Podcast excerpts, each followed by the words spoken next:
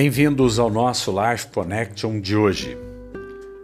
Nós sabemos que para estarmos em Cristo nós precisamos confiar somente em Jesus. E nós precisamos passar por, uma, por algo que a Bíblia nos diz no grego chamado metanoia. Metanoia é o verdadeiro arrependimento. E metanoia é a mudança de mentalidade. É termos a mente de Cristo é ser renovado pela verdade de Cristo. E quando você renovar a sua mente no evangelho genuíno da graça, a verdade sobre o plano e a vida para a criação, você vai conseguir confiar na bondade e no amor de Deus.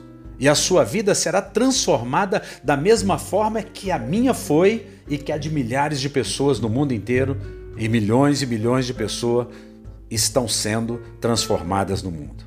Você passará a ter domínio sobre o pecado, a ser vitorioso sobre as circunstâncias que cercam a sua vida.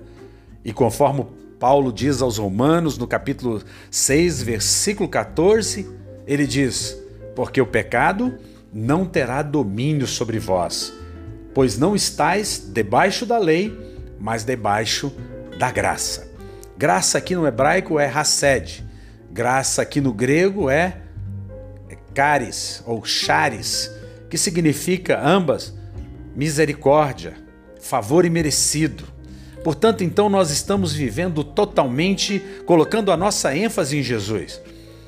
O incômodo que o evangelho da graça traz é porque ele não coloca o homem no centro ele não coloca, ele não produz um culto ao imperador, por assim dizer, ao líder espiritual, ao àquele que tem o cargo eclesiástico. Não.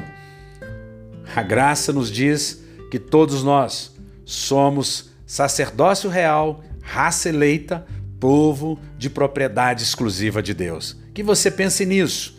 Um beijo grande no coração. Até o nosso próximo encontro.